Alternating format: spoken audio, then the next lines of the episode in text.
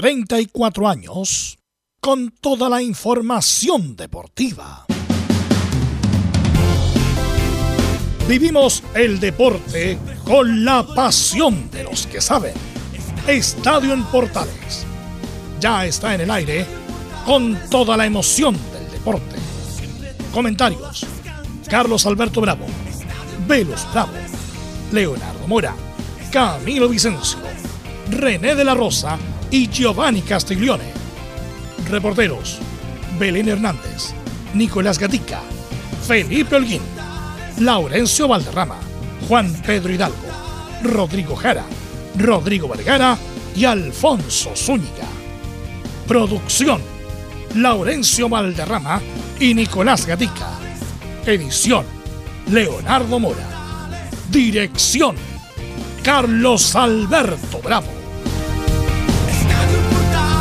Estadio en Portales es una presentación de Ahumada Comercial y Compañía Limitada. Expertos en termolaminados decorativos de alta presión.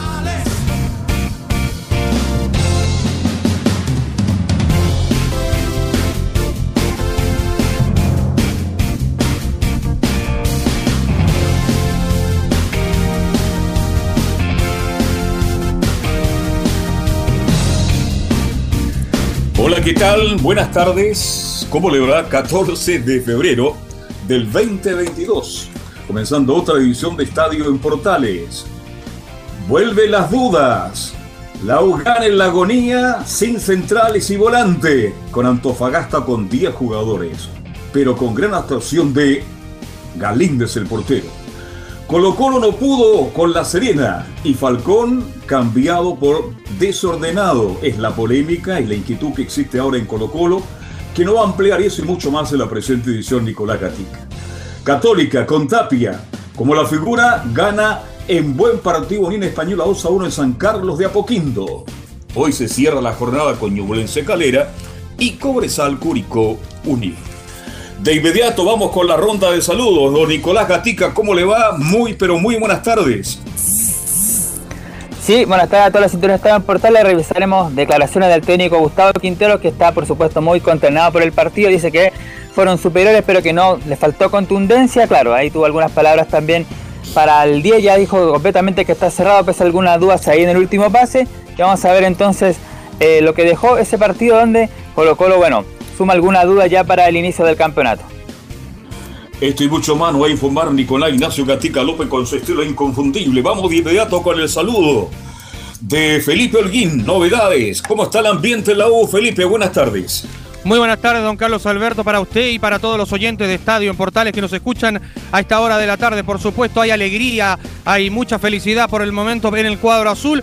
La Universidad de Chile ganó en este partido ante Deportes Antofagasta con un gran gol en los últimos minutos de Ronnie, el talibán azul Fernández Tendremos también declaraciones eh, del técnico Santiago Escobar, quien habló luego de este triunfo tan, sufrido ante el cuadro Puma. Esto y mucho más en Estadio, en Portales. Claro, y usted nos va a agregar que la U a rato jugaba bastante mal. Teníamos que decir las cosas como son. Se ganó en la agonía, pero no fue una actuación descollante la Universidad de Chile. Por eso yo pongo los titulares, volvieron las dudas. Ya lo analizaremos con Belén y nuestros comentaristas. Vamos de inmediato con Belén Hernández que nos cuenta cómo se vivió el triunfo de la Católica anoche en San Carlos de Apoquindo. Muy buenas tardes, don Carlos Alberto, y a todos los que nos escuchan hasta ahora. Sí, vamos a estar revisando lo que nos dejó el segundo triunfo de la Universidad Católica, el primero en, San Carlos de Apoquindo ante la Unión Española. Y también vamos a tener declaraciones del técnico Cristian Paulucci y de algunos jugadores. Esto y más en Estadio Portales. Perfecto, muchas gracias. Y vamos de inmediato con lo que pasó con Audax, Palestina, Unión Española nos va a contar todo esto y mucho más don Laurencio Valderrama. ¿Cómo estás, Laurencio? Buenas tardes. Laurencio Valderrama. Ahora sí, buenas tardes, don Carlos Alberto, para usted y para todos quienes nos escuchan en Estadio un Portales Edición Central. En esta ocasión tendremos la prioridad en, lo que pasó con la Unión Española en la derrota 2 a 1 ante Católica y, y, en cierto modo la autocrítica de César Bravo, el técnico de la Unión que conversó con los medios tras la jornada y por cierto también una pincelada con lo que pasó con el triunfo de Palestino, el primero de Gustavo Cotas ante el cuadro de Higgins y, y la derrota del Audax ante Huachipate. Temas en Estadio Portales. Perfecto, muchas gracias. Vamos con nuestros comentaristas, con estos estelares. Está por ahí ya el árbitro FIFA, el profesor René de la Rosa. René de la Rosa, buenas tardes. Buenas tardes, don Carlos, ¿cómo está? Buenas tardes a todos los oyentes de Portales y a todo el equipo. Perfecto, muchas gracias René, siempre es grato escucharle y saludamos también a don Camilo Marcelo Vicencio Santalice. ¿Cómo estás Camilo? Buenas tardes. Muy buenas tardes, Carlos, para usted y todos los auditores de Estadio Portales para analizar lo que fue esta fecha con los equipos grandes, algunos que dejaron dudas, pero para analizar esta, jornada que, finaliza hoy día y también a puertas de, del fútbol internacional del regreso de la, de la Champions League con partidos interesantes. Perfecto, muchas gracias. ¿Qué tal, Velus? ¿Cómo te va? Muy, pero muy buenas tardes. Buenas tardes a todos los amigos que escuchan Estadio Portales. Me voy a tomar un minuto ciudadano solamente para después darle con el ritmo normal del programa. Pero como todos sabido, hubo un paro de camioneros eh, estos días con la legítima defensa de su lamentable chofer que falleció en las circunstancias que ya sabemos. Pero eso no opta a que los camioneros nuevamente ejerzan como grupo de corporación como siempre lo han hecho a través de la historia y vulneren el derecho de miles y miles de chilenos a lo largo de la carretera, a lo largo de todo el país, desde el norte al sur. Ayer vi escenas lamentables de camioneros con transeúntes con ciudadanos normales respecto solamente de pasada. Un ejemplo, ayer había un bus de eh, gente mayor, estas de vacaciones de la tercera edad, que tuvieron que bajarse y ellos mismos cargar para poder salir de la zona porque no había paso. Entonces los camioneros nuevamente ejerciendo presión indebida y vulnerando los derechos de miles y miles de chilenos. Y yo me pregunto, ¿dónde está la Fiscalía de Flagrancia para ir in situ y acotejar el delito que se estaba produciendo? Bueno, lamentablemente no va a pasar nada porque uno de los acuerdos siempre de los camioneros es que no se les persiga judicialmente después. Entonces, uno valora lo que hizo en su momento Ricardo Lagos con los micreros, en su momento Marinaki y compañía, que algunos tuvieron penas, que los cumplieron en libertad, pero por lo menos fueron condenados. Eh, con esto de los camioneros, insisto, independiente del gobierno que sea, puede ser de derecha, puede ser de izquierda, entonces uno, uno considera que a lo mejor el gobierno Piñera eh, ah, tocó fondo, pero no, tocó más fondo todavía. Y lo de los camioneros ayer, que lo, lo precisé in situ a través de seis horas de carretera, es impresentable, vergonzoso y ojalá no pase nunca más. Esto obviamente que no se va a cumplir, porque los camioneros van a ser, van a seguir ejerciendo presión a través de cortando la carretera para que miles y miles de chilenos se les haga la vida más difícil e imposible en estos días, sobre todo de vacaciones. Bueno, eso quería decir solamente de los camioneros. Vamos con el programa normal, vamos con los titulares que lee Nicolás Gatica.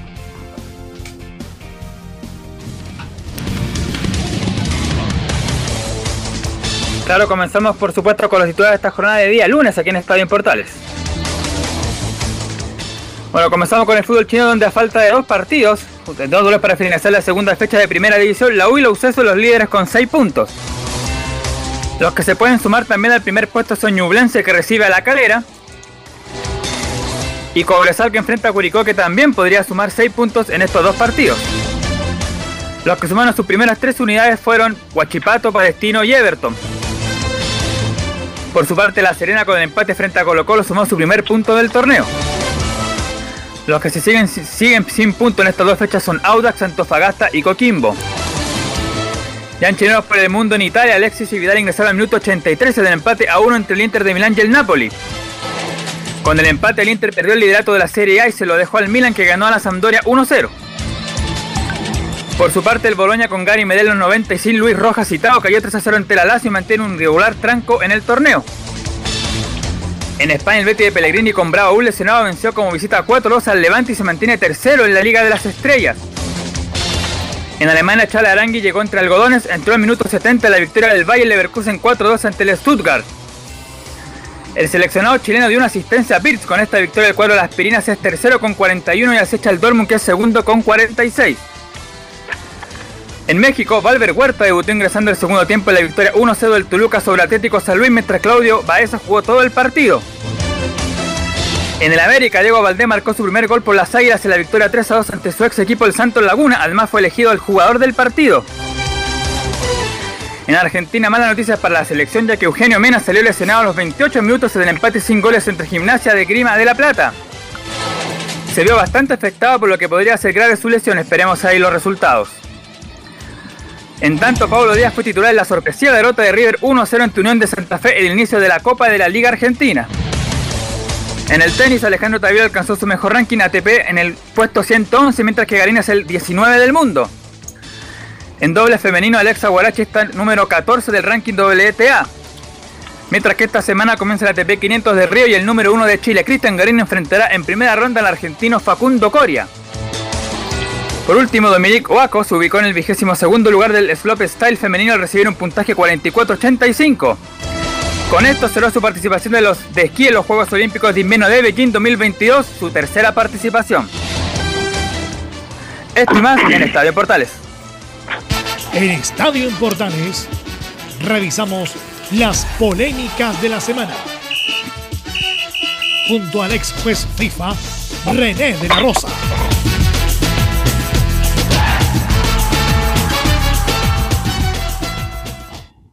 Ya estamos con René de la Rosa para. Porque hubo varias polémicas, varias polémicas en varios partidos, así que vamos a ir de inmediato con René. Vamos con el partido de la U, René. Una falta de Vega a, a Poblete, que va en plancha. Eh, yo, no, no, hay, yo creo que no hay nada que discutir, pero quiero tu apreciación técnica, René. Sí, Velus. Eh, bueno, lamentablemente eh, no hay nada que discutir, no tiene doble lectura, pero si bien es cierto, Matías Quila, que fue el árbitro del encuentro lamentablemente no lo observó en primera instancia y tuvo que, bueno, eh, ser orientado por el VAR y correctamente lo expulsión. Es una, una jugada casi en el medio campo, el cual el jugador de Antofagasta va muy muy vehemente y, va con, con todo, así que correctamente la expulsión, aunque haya sido eh, con intervención del VAR. Y esa es la pregunta siempre, René, pero ¿cómo no vio esa falta si fue un planchazo, por René? Es un planchazo fuerte. Lamentablemente, sí. Perdón que, que sea así como no me estoy riendo de, ni siquiera del árbitro, ni sino de la situación. Eh, y cómo, de cómo te expresas tú, eh, cómo no la vio, claro, es que en ocasiones hay muchas jugadas con la velocidad del juego, con la exclusión de los jugadores que se te ponen encima, efectivamente en ocasiones no no no puedes ver la, la, la la real situación y por eso yo creo que se cumplió con Matías Quila, pero la finalidad, la tecnología está para eso, se va a quedar y ayudó bastante en esto y muchas otras jugadas en, todo campeonato que esté eh, con el VAR. Y eso, bueno, después lo vamos a conversar con nuestro panel. ¿Es bueno o malo que el, que el árbitro no vea la jugada en el momento y que el VAR te tenga que ayudar? Eh, esa es la idea del VAR, pero en jugadas que tú deberías haber visto, René. Sí, es una pregunta a la cual todos los árbitros antiguos lo, nos, nos eh, refugiamos en eso, que nosotros no teníamos eh, en el sentido el VAR, a lo mejor sí existía una repetición de alguna jugada, pero no, pero como te menciono, eh, no es tan bueno porque no vemos ni la efectividad del árbitro, ni la personalidad del árbitro, ni la valentía del árbitro. Aquí dice, pero aquí está hablando este tipo de valentía. Sí, hay que ser valiente para ver una expulsión en el primer, o hacer el primer segundo, el primer segundo, y ver en la jugada, sea grande que el equipo sea chico. Así que lamentablemente ahora con el VAR eh, se puede evaluar en el sentido de que es un eh, certero en sus cobros y se rige a la regla. A eso voy. Ahora tenemos la posibilidad de volver atrás, eh, de evaluar, mirar con calma. Hay jugadas que se han demorado que una, una forma excesiva, como la fecha anterior, cuatro minutos, que es demasiado y eso va quitando un poquito de credibilidad a los árbitros que están en campo de juego, así que le están quitando el VAR. Ahora muchas en la prensa, en muchos comentarios que de gente de fútbol antigua, que ahora es muy fácil arbitrar, porque ahora ya una jugada que no, yo no lo vea, me llaman y se sanciona y se cumple con, con la ley, en el sentido que se hace justicia, pero a mí me gustaría hacer a la antigua eh, que el VAR eh, internacionalmente, ahora en, en, la nueva actividad que estoy desarrollando, lo que quiere FIFA, lo que quiere la parte internacional, que el VAR por muchas veces, que, que por máximo de veces en el sentido que se meta el bar en una, dos, tres veces en el partido, pero nada más. Pero Así sí están pasando eso. Bueno, René, la otra jugada es justamente por lo mismo que el árbitro no se da cuenta. Eh, una penal de Tapia a López, como que los dos se agarran, incluso López ni siquiera reclama.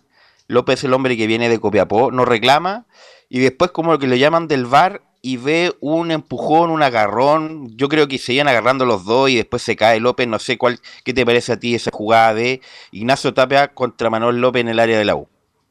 Tuve la oportunidad de verlo eh, por repetición, eh, Velus, y sí, efectivamente es un penal, el cual hay, no, no, no, no decir 50 y 50, los dos jugadores, porque si es cierto, el jugador eh, saca un poquito de ventaja de la situación. Hay otro, hay muchos jugadores, hay un tumulto, el cual puede ser que haya confundido a, Matías y bueno, pero para mí, si tú me preguntas, sí, fue penal. Ok, vamos con la tercera jugada. Eh, bueno, el VAR justamente decía el penal, pero no lo decía en el momento. También un penal, una mano de Tapia, nuevamente, que va con la mano arriba en un centro. Y ahí yo creo que es claro el penal. ¿Velus? Sí, que Carrasco, Carrasco, Carrasco, Carrasco, Carrasco, bueno, sí, peor porque después voy a hablar de Carrasco. ¿ah? Gran eh, central derecho boliviano. Hay que perseguir inmediatamente judicialmente a la Corte Penal Internacional quién trajo a Carrasco en la U una acotación inconstitucional, lo que sea, porque ¿quién trajo a Carrasco en la U, viejo? Si no sabe pararla, no sabe... Bueno, después lo vamos a hablar. Bueno, penal de Carrasco, una mano de Carrasco en el área de Antofagasta. No, eh, eh, eh esa mano, eh, la gente que tuvo la oportunidad del encuentro o el partido al resumen, es una mano, a ver, infantil, ya no es infantil, el cual... Eh, pero ¿sabes lo que sintió el jugador? Se sintió tocado y por lo mismo creyó que iban a cobrarle falta, es la mi opinión, ¿eh? es mi opinión solamente como amante de fútbol o como que lo que yo reflejo es la imagen. Pero creo que él como que se lo tocan y se va como, ay, ahí van a cobrar falta, para y la agarro con la mano. Pero una mano muy infantil y ahí correctamente Kila no fue, bueno, no, tenía doble lectura, ya, y si no cobraba esa mano Kila, mejor lo, se va al caballín directamente y que baje el del bar y arbitre. Pero correctamente sancionado al penal y una mano infantil sin doble lectura. Así, yo creo que, bueno, esas fueron las tres jugadas clave. Bueno, en, la, en, todas estuvo bien el árbitro, pero con ayuda, como se dice, con ayuda del VAR, sobre todo las, las primeras dos. En el último penal no, en el último penal no, porque Matías lo cobró Por eso, en las tres estuvo bien, pero en las dos primeras, con ayuda del VAR, la primera fue por decisión propia, sin, sin ayuda. Vamos con el partido de Católica, que yo creo, bueno, ahí Camilo no, nos puede ayudar, pero yo creo que la jugada más, más polémica fue la mano de Lanaro eh, en el área católica, obviamente. A mí me parece penal, no sé si a ti, René. Sí, eh, Felipe González. Felipe González, si no me equivoco. Su compadre. Sí, Felipe González. Sí, ya. Eh, a diferencia, había una comparación, pero rotunda, con, la, con otra mano que vamos, a lo mejor vamos a tener que hablar de, con Suazo, que es, del, mismo del mismo calibre, pero en el partido de Colo Colo no se sancionó. Así que para mí, yo me quedo no porque sean amigos, sino que es con la, la regla, lo que yo observo en el campo de juego, eh, correctamente sancionado por Felipe el penal. correctamente, ¿por qué es correctamente, por es correctamente cobrada, René? ¿Cuál es la cuestión técnica que eh, hizo Lanaro para que cobrara Felipe González? Porque la mano, en este caso, en la mano, eh, recordemos que la gente, que todas las manos en el área no son penales, pero cuando ya es amplía su volumen de de su cuerpo ya hay una mano. Es una mano y si más todavía estamos a inmediaciones de, la portería con mayor razón. Así que correctamente, por eso a eso me refiero y el argumento mío eh, es una mano a la cual eh, si eso no se puede evitar o, si se puede evitar en, otra posición. Así que eh, me quedo con Felipe y no desde Tosun ni porque sea mi amigo, sino que es la que se corresponde porque ahora ya, ya, ya no hay amistad aquí ahora con la evaluación. Así que en ese sentido eh, hay que regirse las reglas. Pero con los amigos usted, punto base con los amigos, no, es broma. Eh, pero como cinco, punto base. Oye, eh, Camilo, ¿te pareció a ti penal o no? Al principio, ¿sabes qué era? Fue... Mm, eh, estando de frente a la jugada ahí en el, en el estadio, parecía que le había dado la mano a Gárate, pero finalmente después cuando la va a ver el árbitro incluso la fue a ver al VAR y tuvo dudas porque la cámara no era la, mejor, pero se demoró, pero sí, al final termina siendo penal. Sí, sí Garate decía Juvenal Olmos, parece que no, no tuvo clases de castellano Juvenal Olmos. Eh, bueno, clara la mano entonces de, Lanaro, no, no, hay polémica con eso. Vamos con el... ¿O alguna polémica más, Camilo, el partido de la Católica? No, esa fue la única, la única. Ok, vamos con, yo creo que la polémica de la jornada lo, adelantó René de la Rosa, partido de La Serena, Matías Fernández mete un remate y se interpone la mano de Suazo. ¿Por qué, qué crees, René? ¿Es penal o no es penal? Es la misma evaluación que yo hago con la, con lo que hizo Felipe, con el partido de, en este caso de, Católica con la Unión Española. Eh, Sí, es cierto, estamos, eh, esa es la polémica, eh, yo creo que igual van a, van a, esto lo va a evaluar Castilli, va a hacer una charla, eh, porque no frente a dos manos similares, por no decir iguales, en las mismas características, no en la misma velocidad, quizás a lo mejor no en la misma posición, pero de la misma naturaleza, un árbitro dice sí y el otro dice no. ¿Qué habla mal? Para mí, que ahora yo me encuentro incorporar ese tema, yo creo que es una falta de orientación del VAR para darle el argumento al árbitro y también del árbitro, en este caso, de evaluar la situación y la posición del balón, la posición de la mano. Eh, es, una, es una suma de características las cuales ameritan eh, una charla y una evaluación que sea uniforme con todos los árbitros. Así que para mí, mal eh, no sancionado ese penal. O sea, era mano. Eh, era mano. Era, mano, lamentablemente, y no lo cobró ni el VAR, ni en este caso el árbitro, sino era Manuel Vergara, si no me equivoco, ¿no? Carlos Alberto y Camilo, ¿qué les parece a ustedes esa mano de Suazo? Mira, yo vi, la, yo vi los tres partidos de los tres grandes y yo creo que Suazo, el, lateral izquierdo de Colo Colo, va con las, está con las manos hacia, hacia, el cuerpo, hacia adentro del cuerpo, no hacia afuera. Entonces ya queda criterio. Entonces, ¿cómo son los criterios, René de la Rosa? Porque tú me dices penal de Lanaro, pero este, no, e, este sí que es penal, el otro no es penal. Entonces, ¿cómo aplicamos el criterio? Si para arbitrar bien, tú lo dijiste muy bien al, principio, esto de la tecnología, perdóname lo que te voy a decir, es para árbitros malos. En el pasado siempre hubo árbitros malos, pero se jugaba la opción.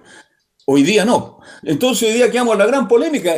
Yo, mire, yo viendo el partido ahí, yo pensé que estaba bien anulada la falta. Ahora me quedan dudas, René de la Rosa. Sí, eh, como bien usted lo dice, los árbitros antiguos, o estamos hablando de árbitros del, pasado, efectivamente la, la, evaluación, la evaluación, el concepto del árbitro, eh, no es que sea a lo mejor malo, sino que la, intención de, de, yo como eh, eh, evaluador en este minuto, o como amante del fútbol, es la certeza del árbitro, el feeling futbolístico el cual evalúa en el campo de juego y no se ha llevado a la tecnología. Yo tratar, eh, lo vuelvo a repetir, FIFA quiere que intervenga uno, dos, tres veces como máximo el VAR en un encuentro. Y lamentablemente aquí estamos abusando ese tema y eso yo creo que es lo que hay que corregir. Eh, el VAR está quitando efectivamente eh, la personalidad, puede, se puede llamar, sí, la personalidad, la eh, ser exacto en la evaluación de algunas jugadas difíciles y ahí se ven los buenos y los malos árbitros, al igual que el asistente, tampoco no lo olvidemos. Ahora, René, disculpa, pero yendo a la, a la, jugada, a la jugada en particular, yo creo que es penal. ¿Por qué? Porque igual mueve la mano, de, de, de afuera hacia adentro, la mueve igual, o sea, igual ocupa un espacio. Entonces, al, ocupar un espacio y le pega en la mano, es mano. Por lo menos lo, veo, lo veo así yo, René. Sí, efectivamente, del momento que él, él tiene eh, la intención, en realidad no se, está, no se valía la intención, sino de, la posición y la, la, la idea de, de opticalizar con su propio cuerpo, ya sea eh, es una extensión de su de su cuerpo la mano y, y, yo creo que efectivamente, efectivamente eh, es una mano intencional para mí. Ok, ahí está la, bueno, obviamente de, de criterio, pero bueno, aquí, ¿te, pareció mano a ti, Camilo, no? Sí, también me parece, me parece mano, es bien parecida como decíamos a lo de a lo de Lanaro. Así que ahí está justamente, está precisamente las comparaciones, pero me parece mano también. Una sí, la, otra no. ¿eh? Sí, la gente de La Serena estaba muy contenta con eso. Bueno, René, te tocó ver presenciar el arbitraje de Gilaver en el partido de Palestino. ¿Qué tal tuvo Gilaver el árbitro? La verdad, mira, te voy a comentar, me tocó evaluarlo, fui al campo juego, no, no extra, extra, eh, en el sentido, no, no fui como asesor, sino que eh, más que nada querían mi opinión. Y tuve la oportunidad de ir al encuentro, eh, ahí me encontré con nuestro colega también. Laurencio eh, Valderrama, sí, robando, robando cámara. Así que muy, muy grato. Eh, bueno, Gilaver igual estaba Castrilli, estaba toda la, comisión viendo a, a, Gilaver, si bien es cierto, yo no, ahí estuve viendo en, recuerdo la BUN, ¿se acuerda don Carlos Alberto la BUN? Pero siguen siguen ahí igual los turcos, ya, los turcos eh, no, no, siguen no. ahí los más ¿eh? Mire, usted podrá remodelar, podrá remodelar ese estadio, hacerlo el estadio más hermoso del mundo, pero el ambiente que se vive en la cisterna va a ser hoy, mañana y siempre tal cual usted lo vivió, don René de la Rosa. No, no, sí, eh, fue muy muy grato volver, mucha gente conocía también de fútbol, ahí tuve eh, con el, eh, Roberto también, Roberto Tobar, que ya al parecer ya sale el castigo, no fue público, pero ya sale el castigo, lo que me pudo comentar entre, entre líneas, así que estaba Castrilli viendo el partido, eh, algunas jugadas en realidad de doble lectura de, de, de, Gila, de, de Gilabert, el cual no estuve de acuerdo con él, pero después lo conversamos de, después del partido y efectivamente hay algunas jugadas las cuales tiene que saber evaluarla, tiene que estudiarla porque eh, mostró algunas amarillas, algunas no las mostró y, y, eso no puede ser para una FIFA que esté en su nivel. Ok, bueno René, eh, qué bueno que estés trabajando, me, alegra mucho, insisto, voy a repetir lo que te dije la semana pasada, que estar metido es mejor estar metido adentro para corregir desde adentro que eh, a veces criticar por criticar desde afuera. Así que me alegro porque tiene esta doble función, estar ahí en la NFP y además como comentarista mm, frecuente de Estadio Portal. Así que te quiero, ¿alguna pregunta para René? Eh, muchachos, estamos bien con él. No, estamos bien con ya. ¿Qué nota le ponen a los jóvenes esta semana? Porque mm, parece que sacaron la tarea, René de la Rosa, ¿no? Sí, eh, sí, cierto, sacaron la tarea, eh, pero como usted bien dice, eh, no es rápido en realidad no utilizar la palabra malo, pero el VAR facilita mucho las cosas dentro del campo juego ahora. Sí, eso lo ayuda muchísimo. Ok, René, te quiero agradecer estos minutos, esta, esta sección, que yo creo que es la sección estrella que más... No, todo el, más reproducciones... lo que más, se comenta en la semana es justamente este, este contacto. Claro, más, más, reproducciones tenemos y nos escuchan a lo largo de Chile. Así que gracias, René, nos escuchamos el miércoles, que estés muy bien. Gracias, Belu, don Carlos, un saludo a todo el equipo. un abrazo. Eh, lo estamos viendo. Luego yo creo que la próxima semana ya aparezco por allá. Perfecto. Tengo ganas de... Así que me, encanta más estar ahí presencial. Así que Perfecto. Eh, un saludo a todos los oyentes y buenas tardes. Avísame para no estar ahí. No, gracias, René. Gracias, muy amable. Bueno, eh, vamos, Emilio, con porque hoy día se juega, Curicó juega con Cobresal, así que si hablamos de Curicó, hablamos de Rodrigo Jara, Emilio. Un fin de semana no exento de complicaciones tuvo Curicó Unido en la previa del partido frente a Cobresal hoy a las 20.30 en el Cobre. Esto porque le costó demasiado al equipo albirrojo salir de Curicó para llegar primero a la capital y luego hasta la ciudad de Copiapó para subir al campamento minero por el tema del paro de los camioneros. Primero el viaje estaba presupuestado para el día sábado a las 11 de la mañana tenían vuelo a Copiapó. Por lo tanto, con la empresa proveedora de los pasajes y además con la NFP, lograron cambiar los pasajes para, las, eh, para la noche del día sábado, saliendo de Curicó a las 19 horas de ese día.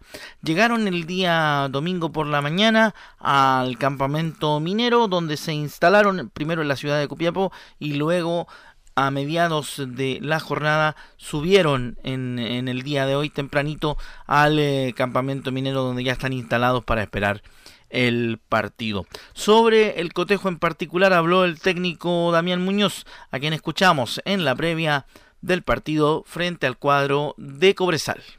Sí, distinto por los factores externos más que nada, por, la altura, por, la velocidad en la, que viaja el balón.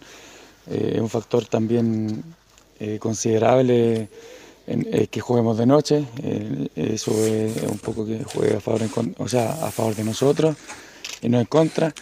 Pero creo que desde lo que es el juego y lo, que mostramos el otro día es tratar de sostener y mejorar eso para, para poder ir generando, o más que nada, estableciendo un equipo más sólido cada vez y bueno, el otro día hicimos un buen partido, pero con, muchas cosas que, mejorar y que le hemos trabajado en la semana. Pensando en el planteo táctico de Damián Muñoz de cara al partido frente a Cobresal de esta noche, les podemos contar que la formación probable de Curicó será con Cerda en la portería, línea de cuatro con Gómez, el Pepe Rojas que regresa a la citación y Ronald de la Fuente que se mantiene en su posición por el sector de la derecha. Yendo en línea de tres, Leiva, otro más que regresa, Nadruz y Sandoval, y en ataque Castro, Coelho y Ollarzo. Las modificaciones son para que la gente lo pueda mm, comprender según pudimos averiguar, reportear e investigar. Eh, Pepe Rojas por Kenneth Lara, Leiva por Ortiz y además van eh, dos sub-21 eh, Gutiérrez y Jan Aliaga, dejando fuera a Ortiz y Joaquín González, que no estarán presentes en la citación frente al cuadro de Cobresal en el partido que se juega a contar de las ocho y media de la noche y que estaremos informando, por supuesto, en las ediciones de Estadio en Portales. Ok, gracias Rodrigo. Gracias Rodrigo por el informe. Vamos a ir a la pausa, Emilio, y vamos a volver con el informe de la U, con el informe de Colo Colo, de Católica y todo lo que dejó esta segunda fecha del fútbol chileno.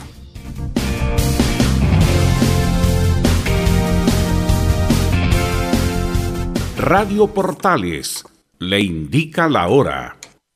Las 2 de la tarde. Reparación laboral. Abogados especialistas en accidentes del trabajo, despidos injustificados y autodespidos. ¿Tuviste un accidente de trabajo en los últimos cinco años y ese accidente se originó en la conducta negligente de tu empleador? Es muy probable que tengas derecho a obtener una indemnización por los daños causados. Consulta gratis. Reparación laboral profesionales dedicados a entregar asesorías en temas relacionados con todo tipo de accidentes laborales en todo Chile, de Arica a Punta Arenas, www.reparacionlaboral.cl. ¿Quieres tenerlo mejor y sin pagar de más? Las mejores series de televisión, los mejores eventos deportivos, equipo transportable, películas y series 24/7 Transforma tu TV a Smart TV. Llama al 973-718989. Twitter arroba panchops. Visita www.radiosport.cl, el sitio web de la Deportiva de Chile. Programas, noticias, entrevistas y reportajes, podcast, radio online y mucho más. Todo lo que pasa en todos los deportes lo encuentras en www.radiosport.cl. La Deportiva de Chile en Internet.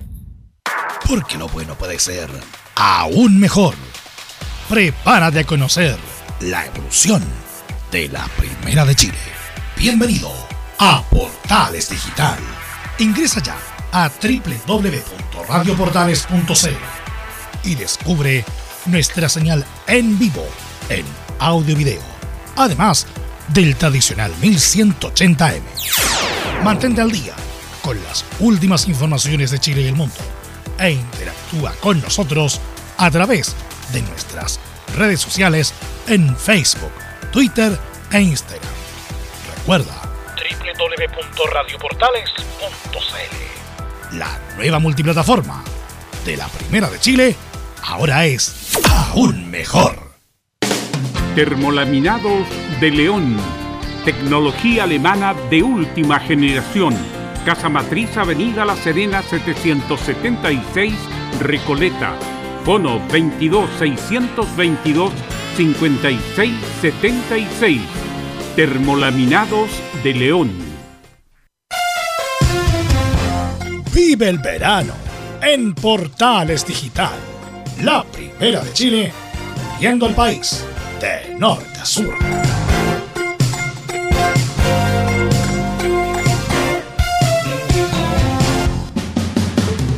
Entre Marco Grande y Marco Chico, media vuelta y vuelta completa. Escuchas Estadio en Portales, en su edición central. La primera de Chile, uniendo al país de norte a sur. 14 horas con 3 minutos, 14 horas con 3 minutos, reparación laboral, abogados especialistas en accidentes del trabajo, despidos injustificados y autodespidos. Consulta gratis en todo Chile, www.reparacionlaboral.cl. Reparación laboral es tu mejor respuesta. Bueno, Camilo Vicencio y Carlos Alberto Bravo no estuvieron en la transmisión del partido de la U con Antofagasta y quiero partir con ellos. Primero con Carlos Alberto respecto de tu comentario, tu análisis del partido de la U con Antofagasta. Gracias, Velo. Con muchas dudas, con muchas dudas, porque mm, creo que la U no está jugando bien al fútbol. Eh, se está jugando en forma muy larga, el balón no pasa por el medio campo, salvo cuando Fernández Jr que jugó el mejor partido de Junior Fernández. Fue el que aportó con cuota de fútbol. Entonces me pregunto, llegó Vargas. Hasta aquí Vargas no es más que Cañete. Partamos por esa base. Entonces, cuando uno empieza a ver que la U no está jugando mucho al fútbol corto, sino que en base al pelotazo, al pelotazo, con muchas de las cosas que vimos el año pasado, yo siento dudas. Y en cuanto a la defensa, la U no tuvo centrales y no tuvo volantes. Yo no tengo nada con este muchacho Carrasco, el boliviano, pero lo vi con tanta atención, lo vi nervioso, haciendo mal los achiques, y este muchacho grande que viene de Huachipato, Tapia, todos los pelotazos largos, todos los pelotazos a las espaldas, tanto Carrasco como Tapia, prácticamente perdieron en el duelo. Entonces la U deja muchas dudas. Yo sé que el técnico tiene que buscar un central urgente y un volante que ya llega, creo que el uruguayo llega esta tarde o mañana ya se incorpora. Pero si la U no logra mejorar a los dos centrales y a un volante que tenga presencia y que genere fútbol más allá de cortar la pelota, indudablemente que la U se va a encontrar con problemas. Lo destacable de este partido, cuando quedó 1 a 1 el marcador, yo dije, bueno, este partido queda 1 a 1, y pero esas cosas de la vida, otra vez Fernández, un tremendo pase, una pelota con mucha intención para, para Fernández que termina en el 2 a 1. Pero no nos quedemos con eso del 2 a 1 al final, gran gol de Fernández, quedémonos con el partido en general. La U mostró muchos vacíos, no tuvo claridad futbolística. Y otra cosa muy importante, Camilo Vicencio, la U jugó con 11 jugadores y no marcó la diferencia ante un Antofagasta que se atrevió y cuando se atrevió Antofagasta comprometió al Fondo Azul y convirtió a Galíndez en gran figura. Exactamente, para partir, Carlos, la idea del técnico cuando lo escuchamos era de, estar en campo rival constantemente. Bueno, ahora no tuvo posesión, nada. El, Antofagasta ya desde el primer tiempo tuvo la, claro, a la U le favorece que, comete, eh, convirtió el gol rápidamente, pero después fue el trámite de la posesión de Antofagasta durante, durante el encuentro. Y como decíamos, los errores son los que habíamos estado diciendo en, la defensa y también en el mediocampo. Y noté a Seymour muchas veces muy atrás, entonces ahí eh, metido entre los centrales y ahí dejaba bastante eh, bastante, espacio. Y claro, la comparación con Jason Vargas, con, con Cañete, quizás muchos están haciendo, pero Jason Vargas hay que recordar que estuvo en esa posición, pero no, no es 10 propiamente tal. Así es. Claro. Bueno, disculpa, el, el, el, vaso medio lleno es que la U tiene 6 puntos, que es muy bueno en comparación a, lo que sufrió la U para arañar un punto. Un empate incluso era bueno en la última fecha. La U ya tiene 6 puntos y el resultado es muy bueno. Obviamente que hay dudas gigantescas, sobre todo después con la declaración de Escobar de que parece que no van a ir a buscar un central, la U tiene que ir a buscar un central. O sea, cada, cada fecha que pasa, más dudas dejan los centrales, que son altos, espigados. Yo a Tapia le, yo creo le doy, le doy margen, yo creo que este muchacho va a andar bien, pero el Carrasco es como pajarón, como es pajarón de la cuna. Entonces, no lo veo muy, muy, muy atento en el jugar, es, es pajarón para jugar, y eso no eso se tiene o no se tiene. ¿Eres pajarón o no eres pajarón? Y parece que Carrasco es bien pajarón. Lo de Seymour, ¿para qué yo he dicho todo de Seymour? Que insisto, un buen muchacho, pero tampoco está para cubrir bien esa zona. Me imagino que el uruguayo va, a ser titular indiscutido para equilibrar la mitad de la cancha. Y lo bueno es que la U tiene a buenos delanteros. Palacio, a pesar de que a lo mejor no tuvo mucho lucimiento, pero es muy importante su movimiento. Ronnie Fernández, que es un 9 que cualquier equipo en Chile lo quisiera tener y lo tiene la U. Eh, Junior mejorando su rendimiento. Así que bueno, eso, eso entre comillas, lo, la ambivalencia, lo, cosas muy negativas como los centrales y el poder de fuego que tiene la U y le permite ganar estos dos partidos que para la U es muy importante para, a pesar de no estar jugando bien, eh, agarrar confianza y ir mejorando con, mejorar eh, ganando. Bueno, vamos con Felipe Holguín que nos va a traer. Perdón, perdón, Velo, antes que termines tu comentario. ¿Qué hacemos con Aranguis en la U? Bueno, pero jugó el segundo tiempo pero no, aportó nada, pues Velos. Nada distinto, diferente, pues si él está para... Si Mira, está pasando con Alexis, que Alexis juega re poco en el Inter, pero cuando entra cambia el equipo. Hay otra idea futbolística. Acá no hay nada, es lo mismo de lo mismo. Entonces, cuidado con eso. ¿ah? La U, yo estoy contento porque ya tiene seis puntos, pero este campeonato es largo y van a venir equipos más, más competitivos y ahí a lo mejor van a venir muchos problemas. Pero Arangui, de nuevo, fue ausente, ausente de este partido en Antofagasta. Felipe, ¿qué nos puede contar de lo que pasó el día sábado 20-30 horas en el Santa Laura? Y a la U le queda un partido más de local sin público para que el hincha de la U, que lo único que quiere es ver a su equipo con, en el estadio presencialmente, Felipe Holguín. Muy buenas tardes, Velu. Los saludo a usted y a todos los oyentes de Estadio en Portales que nos escuchan a esta hora de la tarde.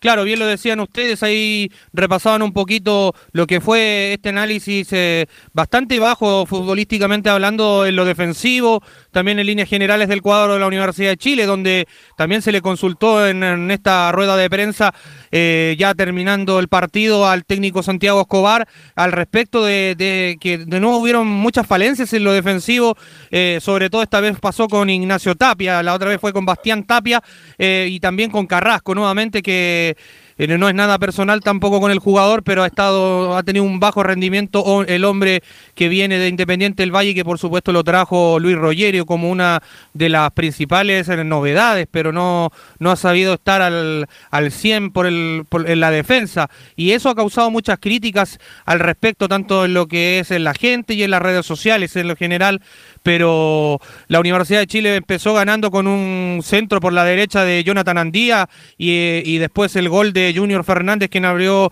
el marcador. Después de eso ya lo empata Deportes Antofagasta con el gol de Jason Flores eh, a los 90 más 2 y ahí se veía que se venía abajo nuevamente la U, pero aparece un centro a media altura de Junior Fernández y la calza muy bien ahí, creo que a tres dedos eh, Ronnie Fernández y pone la cifra transitoria del 2 a 1 y le da la victoria a la Universidad de Chile. Yo creo que fue más bien con borde interno, porque no, no da el efecto para ese lado Felipe, el Stein no es como por afuera. Eh, yo creo que es borde interno, incluso hasta con el dedo gordo puede haber sido el, piso, el centro. Ese, claro, que le, da el, centro Junior Fernández y se anticipa muy bien la cachetea para hacer ese gol, Felipe. Sí, y al respecto de todo lo que ocurrió, tenemos declaraciones, por supuesto, que las pasamos a revisar a continuación, donde habla Santiago Escobar acá en la primera de Chile, donde dice eh, veo compromiso de los jugadores y eso hay que destacarlo. De esas individualidades que al final están al servicio del equipo, hacen la diferencia. Eh, en la portería creo que estamos muy bien eh, cubiertos con, con, Hernán, con Cristóbal, con Pedro, con Nelson, con todos los porteros que tiene la U. Y después en la parte ofensiva igualmente. Habría que buscar ese equilibrio y, y ese funcionamiento, pero en lo que tú dices, solidaridad, generosidad, eh, actitud, deseo de, ganar. Veo uno compromiso por parte de, los jugadores y eso hay que destacarlo públicamente porque, porque hay un grupo eh, comprometido y eso también es, valorable de parte de, los, de los deportistas. Ahí estaban las declaraciones de Santiago Escobar, quien hacía referencia al respecto y analizaba un poquito lo que fue este partido bastante bajo de la Universidad de Chile. No mostró lo mismo que mostró ante el cuadro de Unión La Calera. Bueno, ya lo comentaron ya, y la U incluso con un hombre de más, parecía que el que, tenía un hombre de menos era justamente la U. Así que, eh, pero bueno, va, a haber llegada eh, esta semana, Felipe, ¿no? Velus, pero antes... Sí. Sí, no, destacarlo, que lo mencionó Carlos Alberto. Y bueno, ay, tú también ves los titulares, lo de Galíndez. Ahí también que tapó. Muy bien. Sí, tres o cuatro claras. Bueno, de Paul también yo sé que tapaba, pero, pero, pero Galíndez se, se, lució y sobre todo en la jugada penal también, que tapa la reacción rápida, ¿no? Realmente ahí se nota la contratación de hay una, hay una cuestión accesoria que es intangible, que es la actitud. El De Paul jugó un muy buen partido el otro día, jugando por Everton, se mandó su buena tapada.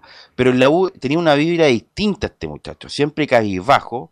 Entonces, cuando él estaba nervioso, puteaba a medio mundo. Es cosa de recordar los partidos grandes, sobre todo los clásicos en Colo-Colo, cómo lo jugaba De Paul. Y Galíndez tiene otra actitud más positiva y además es tan o mejor arquero que De Paul.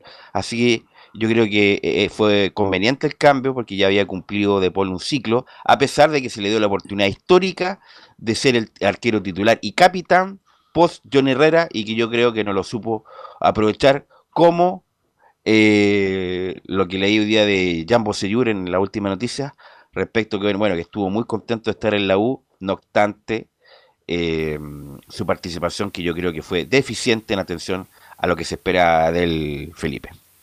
Sí, ahí bien lo repasabas tú, Velus, lo de Jan Bosellur también, que salía ahí un poco hablando para los medios de comunicación, pero eso todo lo hacen los jugadores y también lo que decías tú para repasar, eh, también eh, lo de Fernando de Paul, yo creo que no sé si será uno de los no sé si será uno de los peores arqueros que ha tenido la U no, en la historia, no, no, no, pero Galíndez mejor Eh, por algo seleccionado por favor. ecuatoriano, diría De Paul, insisto, es un buen arquero. nadie, duda que es un buen arquero, es profesional.